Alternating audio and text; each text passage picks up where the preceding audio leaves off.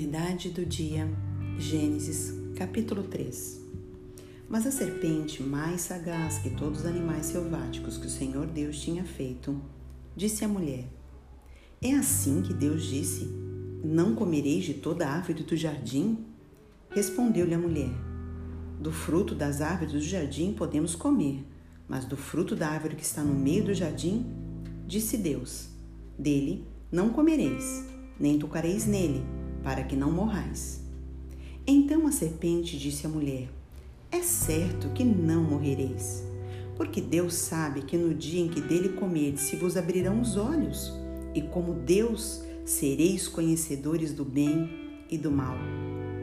Vendo a mulher que a árvore era boa para se comer, agradável aos olhos e árvore desejável para dar entendimento, tomou-lhe do fruto e comeu, e deu também ao marido, e ele comeu. Abriram-se então os olhos de ambos, e percebendo que estavam nus, coseram folhas de figueira e fizeram cintas para si. Quando ouviram a voz do Senhor Deus, que andava no jardim pela viração do dia, esconderam-se da presença do Senhor Deus, o homem e sua mulher, por entre as árvores do jardim. E chamou o Senhor Deus ao homem e lhe perguntou: Onde estás? Ele respondeu: Ouvi a tua voz no jardim, e porque estava nu, tive medo e me escondi. Perguntou-lhe Deus: Quem te fez saber que estavas nu? Comeste da árvore que te ordenei que não comesses? Então disse o homem: A mulher que me deste por esposa, ela me deu da árvore e eu comi. Disse o Senhor Deus à mulher: Que é isto que fizeste? Respondeu a mulher: A serpente me enganou e eu comi. Então o Senhor Deus disse à serpente: Visto que isso fizeste, maldita és entre todos os animais domésticos, e o és entre todos os animais selváticos. Rastejarás sobre o teu ventre e comerás pó todos os dias da sua vida. Porém, inimizade entre ti e a mulher, entre a tua descendência e o seu descendente. Ele te ferirá a cabeça e tu lhe ferirás o calcanhar. E a mulher disse: Multiplicarei sobremodo os sofrimentos da tua gravidez. Em meio de dores darás à luz filhos. E o teu marido, o teu desejo será para o teu marido, e ele te governará. E a Adão disse: Visto que atendeste à voz da tua mulher e comeste da árvore que eu te ordenara não comesses, maldita é a terra por tua causa. Em fadigas obterás dela o sustento durante os dias de sua vida ela produzirá também os cardos e abrolhos, e tu comerás a erva do campo. No suor do teu rosto comerás o teu pão, até que tornes a terra, pois dela foste formado, porque tu és pó e ao pó tornarás. E deu o homem o nome de Eva, a sua mulher, por ser a mãe de todos os seres humanos.